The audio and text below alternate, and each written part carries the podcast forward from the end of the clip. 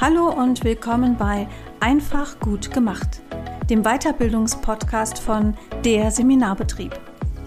Hier hörst du Themen rund um Coaching und Beratung für dich und dein Unternehmen. Ich bin Annette Bauer, Coach, Autorin und Gründerin von Der Seminarbetrieb.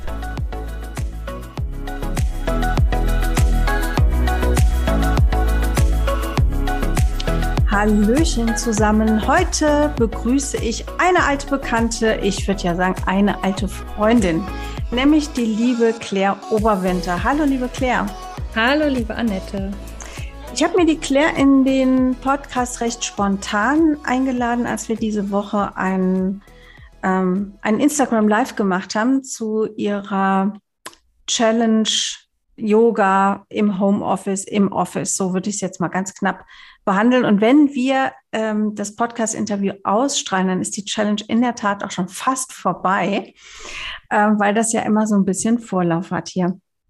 Ähm, Claire ist, oder ich fange mal anders an, Claire war schon ziemlich viel in der Vergangenheit, unter anderem bis 2017 ähm, Social Media Beraterin. Also hat einen ganz anderen Bereich bespielt mit ihrer Selbstständigkeit, als sie das heute tut. Claire, dann kam 2017 deine Yogalehrerausbildung und ich verrate nicht zu viel, wenn ich sage, die war für dich echt so ein bisschen lebensverändernd.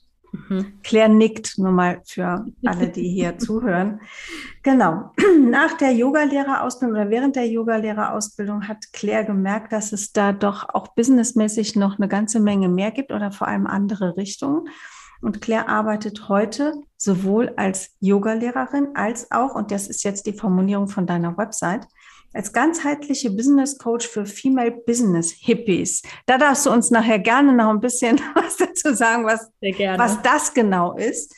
Aber Claire, du hast verschiedene Weiterbildungen gemacht dann, hast dich so im Prinzip so ein bisschen ans Coaching rangetastet mhm. und bist mittlerweile Embodiment Coach. Mhm. Und das ist das Thema, was uns heute zusammenführt.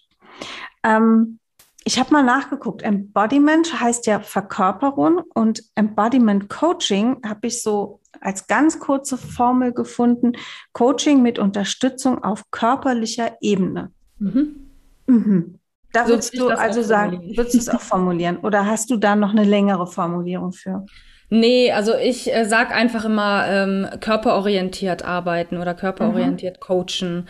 Äh, das geht in absolut die gleiche Richtung wie die Formulierung, die du gerade genannt hast. Ich finde sogar eigentlich so, ich finde es sogar gut, wenn es kurz und knackig ist und nicht zu so mhm. ausschweifend, weil ich glaube, unter körperorientiert oder unter Einbezug des Körpers können sich eigentlich die meisten dann schon was vorstellen, würde ich jetzt mal grundsätzlich denken. Ja, aber ich glaube, viele haben dann trotzdem noch so ein Fragezeichen. Klar. So vom Kopf. Was heißt es denn, wenn du unter Einbeziehung des Körpers coacht. Mhm. Was machst du denn? Was, was passiert in so einem Coaching bei dir? Dass man eben oder dass ich äh, dazu einlade, ähm, zum Beispiel, also es fängt damit an, mal in den Körper überhaupt hineinzuspüren und wahrzunehmen, wenn ich einen bestimmten Gedanken habe oder wenn ich an etwas, etwas Bestimmtes ähm, mir vorstelle, was hat das für Auswirkungen in meinem Körper? Wo spüre mhm. ich das und wie fühlt sich das an? Da fängt es an. Mhm. Und es geht aber auch hin zu, ähm, dass die Leute tatsächlich dann eine bestimmte Körperhaltung einnehmen, wenn es ähm, zum Beispiel darum geht, die, die Körpermuster zu verändern. Also wenn jemand mir sagt, ich habe wenig Selbstvertrauen, dann spiegelt das seine Körperhaltung auch durchaus wider. Und mhm. über den Körper kann man aber auch Selbst Selbstvertrauen lernen und eine bestimmte Körperhaltung kultivieren, die dieses Selbstvertrauen ausdrückt. Mhm. Und das wird dann zum Beispiel in einem Coaching eingeübt, dieses, ähm, diese mhm. Haltung. Es wird auch, ähm, wir schauen dann, okay, wie, wie fühlt sich die Haltung an? Und gerade eben dieses, am Anfang ist es ja oft ungewohnt, oh Gott, auf einmal äh, stelle ich mich hin und nehme hier Platz ein und mhm mache mich groß. Ähm, wenn ich mich immer klein mache, ist das natürlich erstmal ungewohnt. Aber genau da hinzugehen und auch zu gucken, okay, wie kann ich das aber ähm, für mich so ein bisschen kalibrieren, wie kann ich mich dieser Position, diesem neuen Seinszustand, den ich einnehmen möchte, äh, wie kann ich mich dem nähern, ohne dass es mich total überfordert jetzt am Anfang. Also es ist auch mhm. so ein mhm. schrittweises Heranführen an neue Körpermuster letztendlich. Mhm. Okay, spannend. Ja, es ist ja wissenschaftlich auch nachgewiesen, dass das motorische System, also alles, was Körperhaltung und Mimik angeht, ähm, sowohl unser Verhalten als auch unsere Gefühle beeinflussen. Ja. Und ähm, also ich kenne das von mir selber auch, wenn mir morgens irgendwas über die Leber läuft und ich renne so grimmig durch die Gegend. Meistens sieht man das dann auch. Ich habe so ganz imprägnante Stirnfalten dann. ähm, abends schmiere ich da immer Säbchen und Cremchen drauf und tagsüber, wenn es mich packt, äh, vertiefe ich die dann über äh, eine entsprechende mimische Verzerrung, nenne ich es mal, das legt sich ja auch dann auf meine Arbeitslust, auf den Tonfall, mit dem ich zum Beispiel hier zu Hause äh, dann rumlaufe, worauf meine Kinder dann immer sehr schön einspringen. Und äh, eigentlich bräuchte ich die nur als Spiegel dafür, dass mir irgendwas, äh, dass sich in mir irgendwas festgesetzt hat. Und wir kennen ja auch, auch du kennst sie, dieses wunderbare Video von Vera Birkenbiel, wo sie sehr eindrücklich erzählt, ähm, dass es, dass es ja eigentlich reicht, wenn man nur mal fünf Minuten sich aufs Klo zurückzieht und dort sich die Zeit nimmt, um mal einfach, auch wenn einem gerade gar nicht danach ist, einfach mal zu, zu tun, als würde man grinsen. Ja. Und das für, ich weiß nicht, was sagt sie, 20 Sekunden irgendwie durchhält und dann nimmt unser Gehirn automatisch diesen mimischen Impuls auf und schüttet das aus, was wir für die passende Emotion dann brauchen. Ne? Ja. Und es geht uns dann besser. Ja, genau. Ja, und genau solche Sachen sind eben nachgewiesen. Also ne, wie, wie, wirkt unsere Körperhaltung auf unseren Zustand? Also wie, mhm. wie fühlen wir uns dann, wenn wir eine bestimmte Haltung einnehmen? Und wir haben alle bestimmte Muster, bestimmte Körpermuster, sei es Mimik, sei es Gestik, sei es wirklich eine, die, die Haltung an sich in der Wirbelsäule oder was auch immer ähm, die eben bestimmte, ähm, ja, wie du sagst, auch Emotionen auslösen, ähm, eine bestimmte Energie bereithält. Und die, ähm, die lernen wir ja über die Jahre. Und ganz oft sind diese Muster ja aber auch nicht äh, förderlich, das kennen wir ja mhm. alle, ne? Glaubenssätze mhm. und so weiter, ähm, die wir nicht brauchen, die setzen sich auch im Körper fest. Und ähm, das kann man wunderbar darüber auflösen, wenn man eben mit dem Körper arbeitet und die anderen Muster darin verankert durch durch Körperhaltung oder es geht nicht nur um Körperhaltung, es geht um im Prinzip um alles, was man mit dem Körper tun kann. Atemübungen sind Teil von Embodiment Coaching. Ähm, ja, wie gesagt, bestimmte Haltung, Mimik, Gestik, eigentlich alles, was dazugehört. Mhm. Würdest du also sagen, dass ein sogenanntes Körpermuster, da können wir vielleicht auch gleich nochmal näher drauf eingehen, was es genau ist. Also, dass so ein Körpermuster wirken kann wie ein Glaubenssatz. Also, Glaubenssätze kennen wir ja mittlerweile alle in- und auswendig. Mhm. Du sagst schon ja und nichts. Ja, definitiv. definitiv. Also es ist ja so, dass ähm, auf neurologischer oder auf physiologischer Ebene ähm, unser Nervensystem aktiv wird, wenn bestimmte Reize mhm. einfach kommen. Und ich meine, das banalste Beispiel der Pavlovsche Hund. Ne? Ich glaube, das Beispiel kennen wir alle. Mhm. Ähm, da ist ein Reiz und wir haben eine Reaktion. Und unser Nervensystem funktioniert genauso wie das von einem Hund. Wir haben einen Reiz und unser Körper reagiert. Und ganz oft sind diese Reaktionen eben automatisch, automatisiert, ähm, aufgrund einer bestimmten Erfahrung, die wir gemacht haben. Mhm. Und ähm, das, das, sind nicht immer förderliche Muster. Natürlich gibt es auch diese hilfreichen Glaubenssätze, die haben wir ja überall. Ähm, die behalten wir uns natürlich bei. Aber wir haben ja ganz oft diese nicht hilfreichen Dinge, dass wir ein bestimmtes Vermeidungsverhalten zum Beispiel an den Tag mhm. legen. Ähm, und unser Körper reagiert einfach mit Stress. Der, der, der, der hat einfach eine ganz normale Stressreaktion mhm. auf Reize, auf die wir damals schon mal irgendwie reagiert haben und bei denen wir uns dann irgendwie nicht wohlgefühlt haben. Und ähm, da, beim Embodiment Coaching geht es im Prinzip darum, diese Muster, die im Nervensystem verankert sind, auch über das Nervensystem wieder aufzulösen und mhm. neue Muster zu lernen. Also neue Bahnen quasi zu legen. Genau. Das, was wir von, von der Flexibilität des Gehirns ja einfach in vielen Bereichen jetzt kennen. Also ist das auch ähm, sehr an die Neurowissenschaften angedockt? Ja, definitiv. Also ich habe in meiner Weiterbildung äh, super viel nochmal über Neuro ähm, Neurowissenschaften gelernt. Also nichts, was jetzt völlig neu war für mich, aber ich habe es nochmal in einer Tiefe ja. verstanden, die mir vorher, die ich vorher nicht so hatte wie das einfach alles miteinander zusammenhängt und ähm, wie sehr wir von diesen automatischen Mustern, die im Nervensystem einfach ja durch mhm. uns fließen, beeinflusst werden. Aber dass wir, und das ist das, was so, was so toll ist, dass wir das auch trotzdem beeinflussen können. Wir sind dem ja nicht ausgeliefert. Mhm. Ja, ja, klar. Und das ist das ja. Tolle daran. Ja, ja, es ist ja, ähm, dieser Ansatz ist ja im Grunde auch in die Körperpsychotherapie mit eingeflossen. Ne? Mhm. Das, ja, gut, das kann gut sein, da kenne ich mich jetzt nicht so mit aus, mhm. mit Körperpsychotherapie, aber allein vom Namen her würde ich sagen, also, ja, das ist genau. das mit Sicherheit ein ähnlicher Ansatz. Ja. ja, es gibt halt auch im therapeutischen Bereiche und Ansätze, die den Körper ganz bewusst mit einbeziehen, weil halt klar ist, dass, dass diese Muster ähm, einfach was mit uns machen. Und da kommt ja dann auch das Stichwort Körpergedächtnis mit auf. Ne? Genau. Also im Emotionscoaching kennen wir das ja auch, dass, äh, dass das Körpergedächtnis unglaublich wichtig ist. Ich hatte einmal einen ganz spannenden Fall in einem Coaching, wo ähm, im Verlauf des Prozesses klar wurde, ach, da hängt eine Ohrfeige von einem Lehrer im System. Mhm. So, das war im Körpergedächtnis so abgespeichert und hat sich über Haltung und über Glaubenssätze halt verfestigt. Sehr, sehr mhm. spannend. Und als dieses Ereignis bearbeitet war, haben sich viele andere Dinge auch gelöst und ja, erledigt im wahrsten Sinne des Wortes. Ne? Mhm. Sehr, sehr spannend. Ähm, es gibt im Bereich Embodied Cognition, das ist so ein Stichwort, das in, diesen, in dieser Embodiment-Welt recht ähm, bekannt ist oder recht gängig ist, auch als Forschungsgebiet diese, ähm, was du jetzt eben schon ausgeführt hast, diese, diese Grund, diesen Grundsatz oder Grundgedanken, körperliche Zustände haben Einfluss auf das menschliche Denken und Handeln. Mhm. So, jetzt gibt es da ähm, noch mal eine Vertiefung und da würde ich dich gerne mal fragen, was du davon hältst, dass nämlich eine aufrechte Körperhaltung sowas wie Moral und Dominanz aktiviert im Körper. Also gibt es so das ist jetzt so vom Gesichtsausdruck so ein bisschen, ja. Ja, doch, also grundsätzlich würde ich dem zustimmen, weil letztendlich, ähm, gut, es kommt ja immer darauf an, was man unter Moral und Dominanz versteht. Aber natürlich ist es so. Ja, stimmt.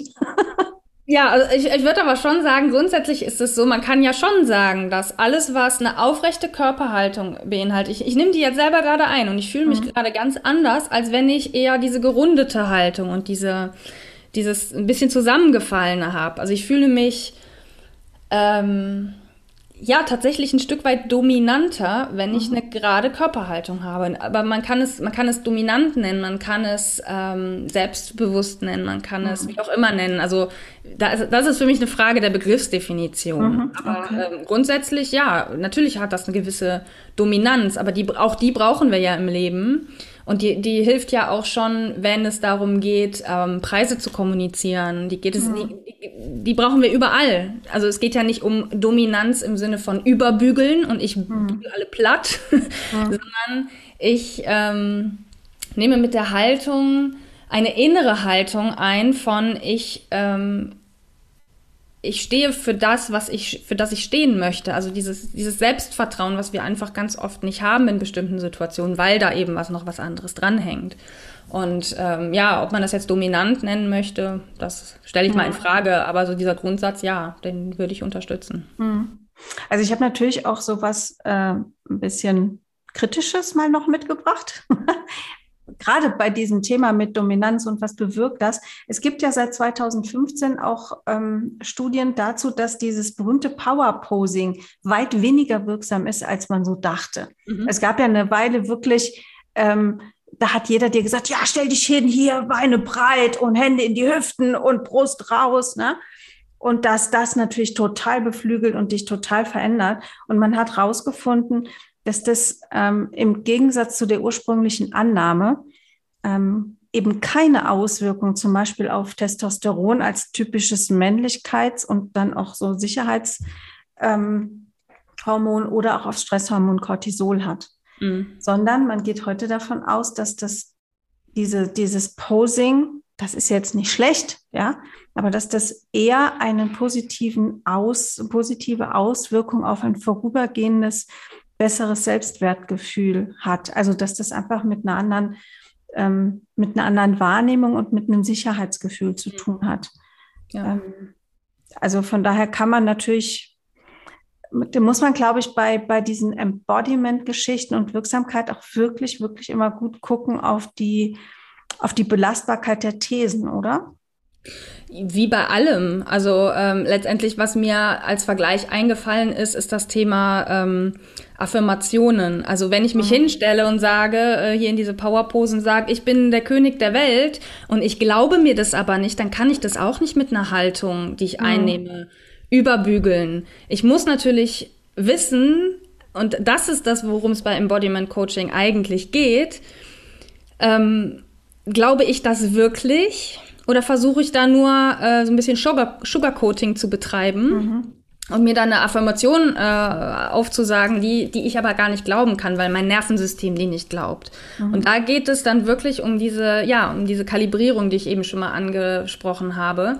Also darum zu gucken, wie fühlt sich diese Pose jetzt für mich an und wenn sie ungewöhnlich sich anfühlt, was bei den meisten, würde ich jetzt mal behaupten, mhm. der Fall ist, weil wir es sind es eher nicht gewohnt, ähm, und so breit hinzustellen, dann ist zu gucken, okay, was ist denn da, was triggert mich denn da? Warum, warum äh, glaube ich mir das nicht? Und das mhm. herauszufinden, das ist natürlich wichtig und sich dann stückchenweise anzunähern. Und dann bin ich mir auch sicher, hat es eine Wirkung, ob es jetzt eine physiologische Wirkung hat im Sinne von Testosteronausstoß mhm. oder sowas ähm, das, ohne das vorher gewusst zu haben oder gehört zu haben, das höre ich zum ersten Mal, hätte ich das so oder so nicht geglaubt. Darum, mhm. ich, darum geht es in meinen Augen beim Embodiment auch nicht, werden bestimmte Hormone ausgeschüttet, sondern eher, was hat das für eine Wirkung auf unser, und auf unser Gefühl und was erzeugt es für Gefühle in uns. Und wie gesagt, wenn diese eben noch nicht dauerhaft in Richtung gehen, ich fühle mich dadurch tatsächlich empowered oder, oder mhm. einfach größer, dann steckt da noch irgendwas hinter, was noch aufzulösen ist. Und das mhm. ist die Aufgabe des Coaches, dann natürlich mit dem Coachie hinter zu gucken. Was ist es denn, was mich das noch nicht glauben lässt? Mhm. Das fand ich jetzt gerade sehr spannend. Man kann natürlich auch denken, weißt du, so Embodiment Coaching, dann kommen da Leute her und sagen, jetzt machen wir ein bisschen Körperübung und dann, dann hat sich so die, die handfeste Coachingarbeit, sage ich jetzt mal etwas überspitzt, erledigt. Mhm. Also ist es für dich ähm, eher ein unterstützender Faktor in einem Coaching-Prozess. Also es, ich, durchaus, mir ist das auch schon untergekommen, dass Leute gesagt haben, Embodiment-Coaching und dann hat sich, wie gesagt, das, das gute Coaching-Handwerk erledigt. Nee, das ist ergänzend. Mhm. Das ist eine, eine Methode, die man anwenden kann und die auch sehr hilfreich ist und die ich selbst bevor ich diese Embodiment-Weiterbildung gemacht habe, ähm, durch, durch das Yoga schon in mhm. Coachings mit reingebracht habe. Weil am, ich sag jetzt mal, am klassischen Coaching, so wie ich es auch ähm, gelernt habe, hat mich immer schon ein bisschen gestört, dieser rein kognitive Ansatz. Dieses, ich bin immer im Kopf, ich denke immer mhm. und ich denke über die Fragen nach, die mir der Coach stellt. Und beim Embodiment geht es nicht nur ums Denken, sondern ums Fühlen vor allen Dingen. Wie mhm. fühlt sich das in mir an?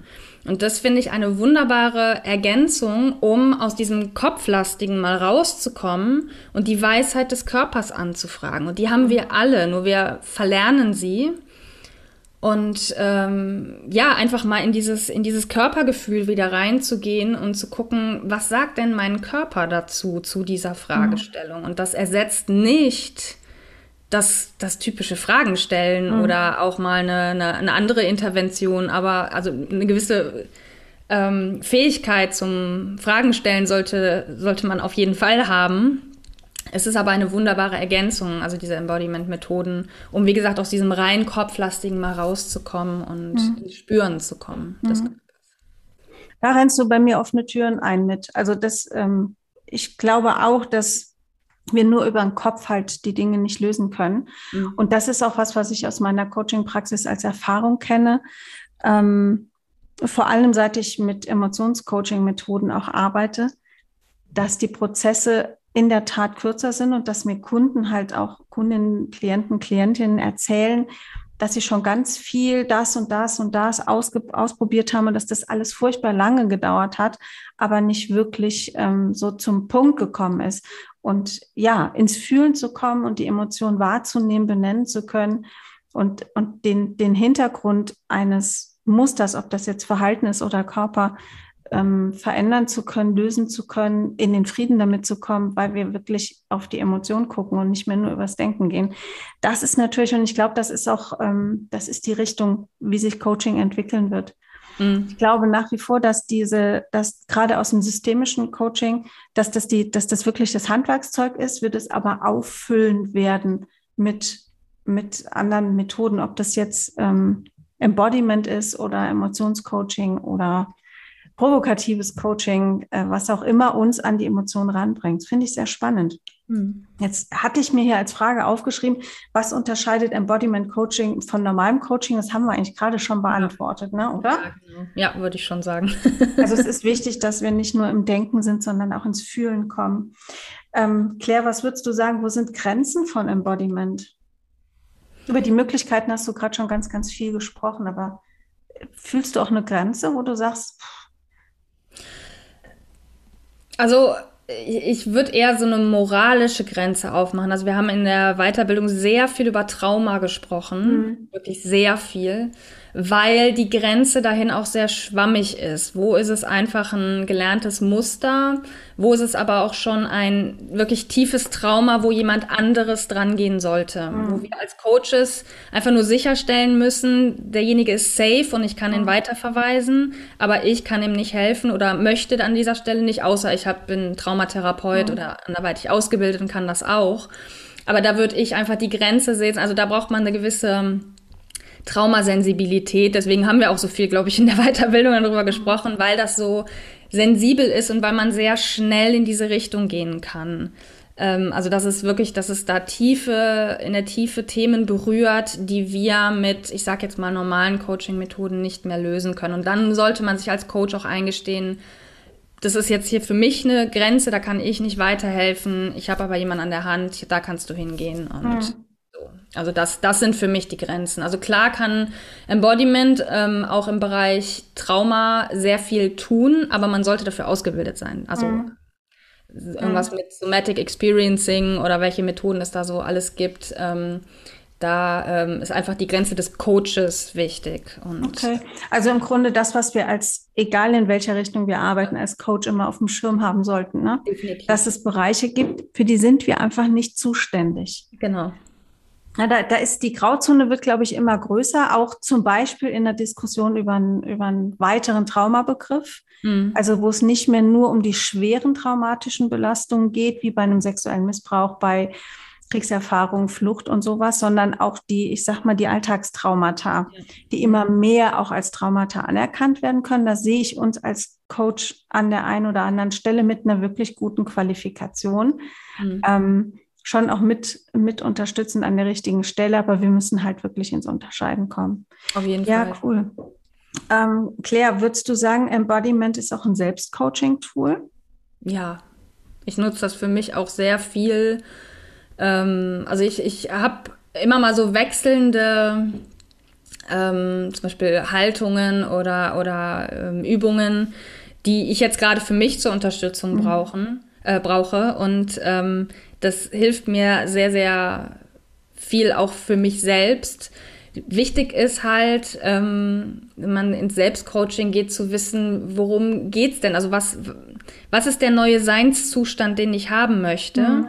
Und wo klemmt es halt noch, um diesen Seinszustand zu bekommen? Um dann aber den Weg rauszufinden. Und dann kann es definitiv als Selbstcoaching-Tool super funktionieren finde ich. Gibst du deinen, deinen äh, Klientinnen und Klienten auch Hausaufgaben mit, quasi, die in Embodiment-Übungen bestehen? Ja, definitiv. Also gerade wenn es darum geht, ähm, wir haben in der Session äh, eine bestimmte Haltung äh, für, für die Person gefunden, die diesen neuen Seinszustand repräsentiert, dann sage ich auch, dann übt den jetzt ab sofort mindestens einmal täglich, wenn nicht sogar mehrfach, damit sich das verankert, weil wir wissen alle, dass einmal etwas zu tun noch keine Veränderung hervorruft, sondern wir müssen sowas immer wieder tun, immer wieder, immer wieder, immer wieder, ähm, damit es eben zum neuen Normal wird. Mhm. Und ähm, deswegen ist es auch wichtig, dass die Leute unabhängig von mir, von den Coaching-Sessions, danach weiter damit arbeiten und das jeden Tag einüben. Und das muss nicht, das ist dann nicht immer das Riesending, das muss dann nicht eine halbe Stunde sein, sondern ganz ja. oft sind es im Gegenteil die ganz kleinen Sachen mal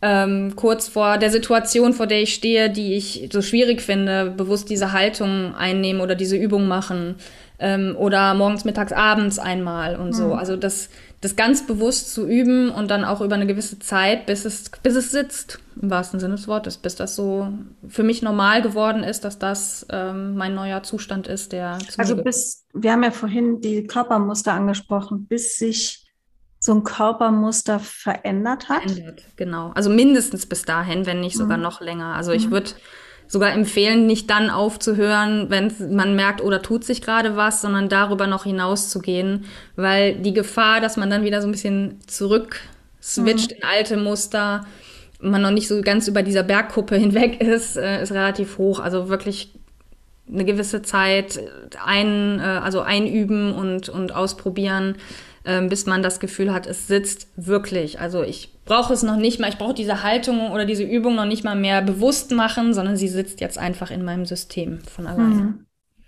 Spannend. Ähm, Claire, du hast jetzt schon zweimal das Wort oder mehr das Wort Seinszustand mhm. ähm, benutzt. Kannst du den Hörerinnen und Hörern mal erklären, was du darunter verstehst? Ich könnte mir vorstellen, je nachdem, aus welcher Richtung man kommt, hat man da auch ein anderes Verständnis von mhm. diesem. Begriff? Ja gut, ich komme ja durchaus auch aus der spirituellen Ecke und ich sehe es ähm, aus spiritueller Sicht, aber auch ähm, aus energetischer Sicht, was auch in die spirituelle Richtung geht. Also für mich ist ein, ein bestimmter Seinszustand ähm, eine gewisse innere Haltung, die ich mir nicht einrede zu haben, sondern die ich habe. Also etwas, was definitiv zu mir gehört, was ich im Kern bin. Mhm. Was ich nicht mehr vorgeben muss oder was ich nicht mehr oder überhaupt nicht vorgeben muss zu sein, sondern was ich einfach wirklich bin, was zu mir gehört. Also ein, ein integrierter Teil. Mhm. Das ist sowas wie, sowas wie mein wahres Gesicht oder ja. meine Seele. Ja, wahres mhm. Selbst, wahres Gesicht, äh, wie auch immer man das bezeichnen möchte. Mhm. Ja. Also das, was ich im Kern wirklich bin und was ich jetzt auch, und dann sind wir wieder bei Embodiment, verkörpern kann. Mhm. Also das wahre Selbst, zumindest aus, aus, jetzt bin ich ein bisschen in der Yoga-Philosophie, aber darauf berufe ich mich auch gerne. Ja. Ähm, das wahre Selbst ist bei jedem Menschen eigentlich ähm, im Prinzip das Gleiche. Ähm, und es geht darum, dieses wahre Selbst Stück für Stück nach, nach, nach außen zu mhm. bringen und das zu leben. Und durch Embodiment ist es eine Möglichkeit natürlich da dran zu kommen und diese, diese ganzen Schichten von Konditionierungen, von Glaubenssätzen, die wir uns angeeignet haben, die wir nicht sind, die eben nicht mhm. unser wahres Selbst sind, ähm, ja, abzutragen wie so eine Zwiebel. Also mhm. ich mache die Zwiebel auf und komme immer mehr zum eigentlichen Kern meines Selbst. Und das ist mein purer Seinszustand. Also mhm. im, im, Yoga ist es pure Bliss, also pure Freude, pure Glückseligkeit, ähm, mhm. die unseren Kern eigentlich ausmacht. Und das, darum geht es, diese, diese innere, diesen inneren Kern Stück für Stück ja, zum Blühen zu bringen und von diesen Schichten zu befreien. Mhm. Spannend. Also sowas wie die Essenz. Ja. Genau. Jetzt sind wir natürlich so ein bisschen ähm, da, wo ich vorhin gesagt habe, da darfst du uns gerne noch ein bisschen mehr drüber erzählen. du äh, nennst dich auch seit ein paar Jahren nicht mehr nur Claire Oberwinter, sondern Claire Ganesha Ria Oberwinter. Habe ich das richtig ausgesprochen? Ganesha Priya, da fehlt Ganesha Priya. Das ist dein Yoganame. Genau. Richtig? Ja. Genau, den habe ich in der Yogalehrerausbildung von meinem Ausbilder bekommen. Kriegt das jeder Yogalehrer? Alle, die möchten. Also es kommt auch immer sehr, äh, sehr darauf an, in welcher Tradition man ähm, äh, ja unterrichtet wird oder lernt ähm, und ob derjenige, der einen ausbildet, ich sag jetzt mal den den Status hat, einem eine, einen Namen zu geben. Aber mhm. normalerweise haben das viele, die schon länger im Yoga unterwegs sind, haben diese, diese Aufgabe durchaus den, ähm, den Yoga-Aspiranten ähm, ihren Namen zu geben. Und äh, das kann man sich aussuchen. Also äh, nicht, nicht aussuchen im Sinne von den Namen aussuchen, aber man kann es sich aussuchen, ob man den haben möchte. Okay. Ja, also es ist keine Pflicht. Und Das ist einfach eine freiwillige Sache. Aber ich fand es für mich schön und ich wollte einen haben. Mhm. Ähm, du nennst dich, ich habe das vorhin schon mal gesagt, Yogalehrerin und ganzheitliche Business Coach für Female Business Hippies. So, was ist ein ganzheitlicher Business Coach? Da haben wir wahrscheinlich in der Coaching-Branche jetzt so langsam ein Gefühl dafür, weil ich würde mal sagen, da gibt es da draußen mittlerweile einige. Die mhm. machen teilweise ein sehr lautes Marketing und haben, hm, ich würde es mal vorsichtig formulieren, eine gewisse Versprechensneigung. so, wie ordnest du dich da ein? Wie stehst du vielleicht auch zu, ich sag mal, dieser Welle, die da gerade durch die Coaching-Branche schwappt? Ja, gut, die Wellen, die kommen ja immer wieder, auch in unterschiedlichen Ausprägungen. Ähm, von leeren Versprechungen halte ich grundsätzlich gar nichts. Ähm, worum es bei mir geht oder wie ich ganzheitlich verstehe, ist einfach, wie ich es im Yoga kennengelernt habe. Yoga an sich, das Wort, bedeutet Verbindung, Integration. Also es geht darum, alle Anteile in sich zu verbinden, zu integrieren, ganz zu werden. Und dann sind wir wieder bei ganz und ganzheitlich. Und für mich ist ganzheitliches Business Coaching eben nicht nur, ähm, ich gucke auf Jahresplanung, ich plane meine Zahlen, ich ähm, schraube mal hier ein bisschen am Marketing rum, sondern eben zu gucken, wenn ich nicht vorankomme oder wenn irgendwas hakt, woran hakt es denn? Und dann eben auch über Embodiment oder andere Methoden äh, am Mindset zu arbeiten, Thema mhm. Mindset. Ähm, also es geht halt, finde ich, beim ganzheitlichen Coaching nicht nur darum, einen Aspekt herauszunehmen, sondern den Menschen, wie er ist, eben auch als ganzheitliche Person zu betrachten, mit Körper, Geist und Seele. Und das auch gleichermaßen im Coaching anzusprechen oder, oder eben damit zu arbeiten und eben nicht nur, wie ich es vorhin gesagt habe, so auf, zum Beispiel auf Verstandesebene oder so zu bleiben. Das ist ganz nett, aber das bringt am Ende einen auch nicht weiter. Hm. Also ich glaube, beim Thema Körper und Geist sind ganz viele schon bei dir. Das mit der Seele, da gehen natürlich bei manchen eventuell die Nackenhaare hoch oder so ein Bauchkrummeln oder sowas. Ähm, da glaube ich, lade ich mir auch demnächst mal noch jemanden zu ein, weil das natürlich ein spannendes Thema ist. Ne? Wie weit lässt sich Spiritualität mit Coaching verbinden? Wobei man dann natürlich erstmal klären muss, was ist denn eigentlich Spiritualität? Ja, ja das stimmt. Das ist ja ein, echt ein Riesenfeld. Aber jetzt erklär noch mal, was sind denn Female Business Hippies? Hippies? Ähm, also du arbeitest hauptsächlich mit Frauen, höre genau. ich daraus. genau, also ich arbeite mit Frauen, die ein eigenes Business haben oder haben wollen. Es geht mhm. durchaus auch an die Starter.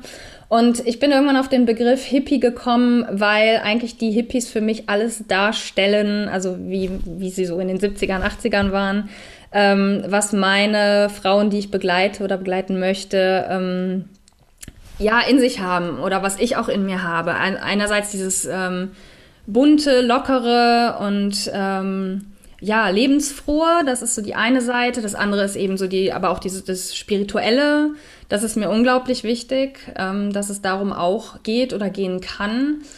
Und ähm, ja, einfach ein, ein Leben mit bestimmten Werten auch. Also die Hippies stehen für mich auch für bestimmte Werte, die ich auch vertrete, wie zum Beispiel Frieden in der Welt oder äh, Mitgefühl und so weiter. Und das also dieser Begriff Hippie ist für mich, der, der vereint so viele Aspekte, die ich selber in mir habe oder auch lebe, ähm, die ich mir bei anderen, was, ja, was heißt auch wünsche oder wo ich ähm, mit den Leuten, mit denen ich arbeite, ähm, die da auch dran andocken, zumindest. Mhm. Das heißt, aber auf der anderen Seite deine Arbeit am Kundenavatar hast du ordentlich gemacht. Ja. Inzwischen. War auch eine lange Reise, aber. ja, gut, ich glaube, es ist auch in der Tat, ähm, wenn wir uns, wenn wir uns als Coaches gut aufstellen wollen, gut positionieren wollen, nicht einfach nur mit, ich habe jetzt mal ein Positionierungsseminar gemacht, ne? Und jetzt weiß ich das und das ist mein Thema. Ähm, dann braucht das eine Weile, weil ich glaube in der Tat, Positionierung hat heute nicht mehr nur mit dem Thema zu tun, mhm. sondern auch mit dem, wie will ich es machen. Ja. Also wenn das mein Thema ist, wie will ich das denn mit den Menschen genau. bearbeiten, erarbeiten oder äh, mit dem Thema auch in Kontakt kommen. Und das ist bei dir natürlich ganz, ganz klar der Körper. Ja. ja jetzt haben wir es schon ganz oft gehört, du kommst aus dem Yoga, das Embodiment ist im Grunde so, ein, so eine Weiterentwicklung. Mhm. Und jetzt habe ich bei dir noch einen Begriff gehört, nach dem würde ich dich gerne noch fragen, hast nicht gehört, gelesen. Ähm, du machst eine Weiterbildung in psychologische Yogatherapie. Mhm. Was ist das denn jetzt schon wieder? ähm, es gibt ja im, im Yoga den yogatherapeutischen Bereich, der sich sehr häufig auf ähm, die körperliche Richtung richtet. Also da geht es dann viel um ähm, äh, um, um Fehlstellungen auch. Mhm. Also es geht schon fast so ein bisschen in, in Yoga, ähm, nicht Yogatherapie, in Physiotherapie, so, mhm, das war das okay. Wort. Also wenn ähm, ich Rücken habe, mache ich Yoga, mache ich dann sowas. Genau, also wobei Yogatherapie auch durchaus, durchaus als ganz, ganzheitliche Therapie ähm, zu sehen ist weil es ja nicht immer nur um den Körper geht. Aber die meisten, die Ausbilder, die Yogatherapie, Weiterbildung anbieten, da geht es mehr um den körperlichen Aspekt. Es gibt aber natürlich auch die psychologische Yogatherapie, die sich hauptsächlich mit, ähm, ja, letztendlich mentaler Gesundheit, mhm. Depressionen ähm, und wie, wie kann man mit Yoga darauf einwirken, was, was hat Yoga für Effekte, für nachgewiesene, was eben nicht, wie sollte man mit Leuten arbeiten, die zum Beispiel an Depressionen erkrankt sind oder eine Suchterkrankung haben. Was für mhm. Yoga kommt für die in Frage? Einfach, dass man da auch sensibel ist. Also es geht im Prinzip in die gleiche Richtung, über die wir eben gesprochen haben. Mhm. Trauma, ähm, dass man da auch sensibel wird und ähm, einerseits die, die, die Leute versteht, die da vor einem sind und gegebenenfalls eine gewisse Erkrankung haben. Andererseits aber auch, was kann Yoga leisten und was, wo sind aber auch da die Grenzen? Mhm. Auch da wieder dieses Abgrenzung. Wo ist meine Aufgabe als Yogalehrer und wo endet sie? Wo muss ich die mhm. Leute woanders hinschicken, weil ich da nicht der richtige Ansprechpartner für bin? Mhm. Spannend. Also ich glaube, da wird sich noch ganz, ganz viel tun. Sag mal, gibt es im Bereich Yoga auch so viel Forschung wie in anderen Bereichen? Also Coaching ist ja mittlerweile wirklich auch in der Welt der Forschung angekommen. Ja, ja, ganz viel. Also von ähm, Yoga Vidya, dem größten ähm, Yoga-Verein, die auch die Ashrams hier in Deutschland haben, die haben eine Broschüre rausgebracht, die liegt irgendwo hier in meinem Schreibtisch. ähm, und die haben mal so die wichtigsten Yoga-Studien aufgearbeitet und da war auch direkt am Anfang so eine Grafik, die Zahl der Yoga-Studien seit, ich weiß nicht, 2000 oder Anfang, also in den letzten 20 Jahren würde ich jetzt ungefähr schätzen, oder vielleicht waren es auch nur 10. Und das ging wirklich von, naja, so ein paar bis ganz weit nach oben innerhalb mhm. von wenigen Jahren. Also es wird halt immer mehr erforscht, was Yoga kann, genauso wie Achtsamkeitstechnik, ja. Meditation, ja. alles, was in diesem Bereich ist, ähm, wird ja extrem erforscht, was ich gut finde. Denn ähm, im Prinzip ist das, was da gerade erforscht wird, ein Wissen, was tausende Jahre mhm. alt ist, was die Yogis damals schon wussten. Die wussten zum Beispiel nichts über Sympathikus und Parasympathikus mhm. und das Nervensystem.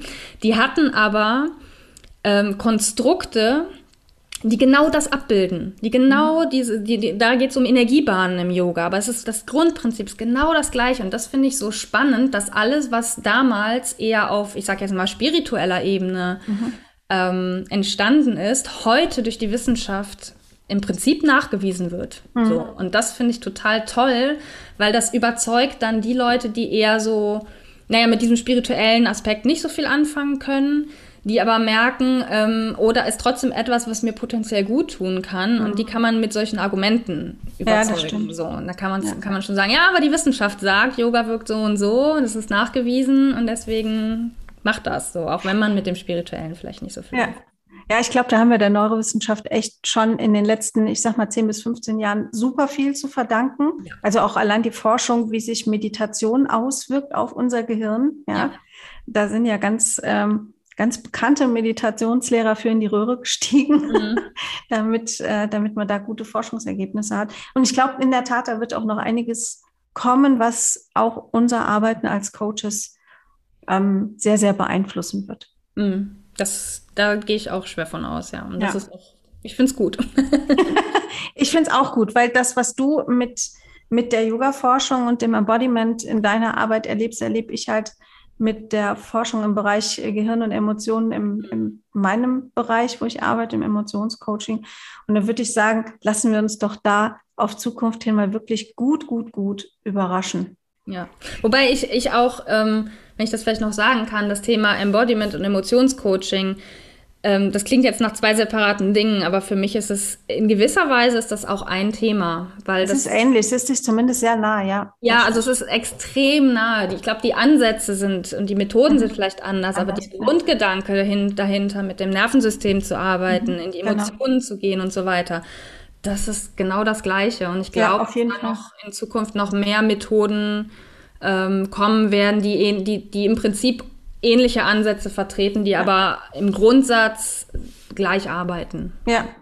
Also die zumindest auf die gleichen Wirkfaktoren setzen. Ja, genau. Ne? Also und da ist es, da stimme ich dir zu, im Emotionscoaching ist es auch so, dass wir schon, also unser, unser Pfund ist die Flexibilität des Gehirns. Mhm. Und dass wir nicht mit der Erfahrung, die wir einmal in uns gespeichert haben, bis zum Lebensende ähm, leben müssen und nicht mehr lernen können. Wir können lernen, bis wir bis ins hohe Alter und wir können bis ins hohe Alter über dieses Lernen und die Flexibilität des Gehirns natürlich auch Veränderungen, neue, bei uns heißt es immer so schön, neue Autobahnen im Gehirn mhm. ausbauen und legen. Ja. Claire, du bist in einem Weiterbildungspodcast zu Gast. Deshalb mhm. natürlich jetzt die Frage an dich. Am Ende gibt es immer drei gleiche Fragen an alle ähm, Interviewpartner und Partnerinnen. Was ist deine aktuelle Weiterbildung? Ich habe noch keine. Was war die letzte? nee, nee, nee, nee, nee, auf gar keinen Fall. Nee, ich überlege tatsächlich gerade noch eine Embodiment-Weiterbildung zu machen mit okay. einem etwas anderen Ansatz. Ähm, bei einer ähm, deutschen Ausbilderin, das, die, die ich jetzt gerade gemacht habe, war bei einem äh, Engländer. Mhm. Ähm, da bin ich noch in der Überlegung, vielleicht zu der Zeitpunkt, wo der Podcast ausgestrahlt ist, vielleicht habe ich mich dann schon angemeldet. Ich weiß nicht. Aber ich liebäugel sehr damit, sehr. Okay. da nochmal tief, noch mal tiefer einzusteigen. Ja. Claire, Lesen bildet ja auch. Was liest du gerade? Jetzt weiß ich ja auch ähm, aus erster Hand, du bist eine sehr ausgeprägte Scanner-Persönlichkeit mhm. und hast wahrscheinlich nicht nur ein Buch am Start gerade. Also lass uns doch mal teilhaben. Was, was liest du gerade, was dir hilft, dich weiterzubilden? Oder was liest du auch einfach gerade nur zum Spaß, weil es schön ist? Ja. Tatsächlich habe ich gerade einmal wieder eine Phase, wo ich gar nicht so viel lese. Das ist bei mir immer mal so phasenweise mhm. der Fall. Aber ähm, wenn ich es dann tue, ähm, lese ich gerade die Yoga aktuell. Das ist einfach eine Yoga-Zeitschrift, mhm. wo ich auch nochmal viel über Yoga lerne und nochmal ähm, auch gewisse Themen aus meiner Yoga-Ausbildung nochmal äh, vertiefen kann auch. Ansonsten lese ich gerade Gespräche mit Gott von mhm. Neil Donald Walsh heißt er, mhm. glaube ich. Ja, ja. habe ich den Namen richtig? Ja. ja. ähm, und parallel dazu das neue Buch von Veit Lindau Schattenberg. Das habe ah, ich aber, da habe ich gerade erst die ersten drei Seiten oder so, aber das habe ich jetzt zumindest schon mal angefangen. hey, super, danke. Claire, die letzte Frage in diesem Podcast heute. Was wünschst du dir für die Welt? Frieden. Ganz eindeutig Frieden. Das ist meine kitschige, große Vision, dass wir Menschen alle friedlicher werden dadurch, dass wir die, diesen, ich sag jetzt mal, Inner Shit, den wir haben, äh, rauskriegen aus dem System und dadurch friedlicher werden. Ich glaube, wir kennen alle selber, wenn wir aus einem Coaching kommen oder eben aus einer Yogastunde oder was auch immer, wie friedlich wir uns fühlen, mhm. weil wir uns etwas Gutes getan haben und weil wir etwas, was uns aggressiv gemacht hat, weil es eben mit, äh, mit Spannung beladen war, ähm, für uns auflösen oder zumindest ähm, abschwächen konnten. Und wir gehen dann mit einer ganz anderen Haltung auf Menschen zu, auf die Erde zu, auf unseren Planeten.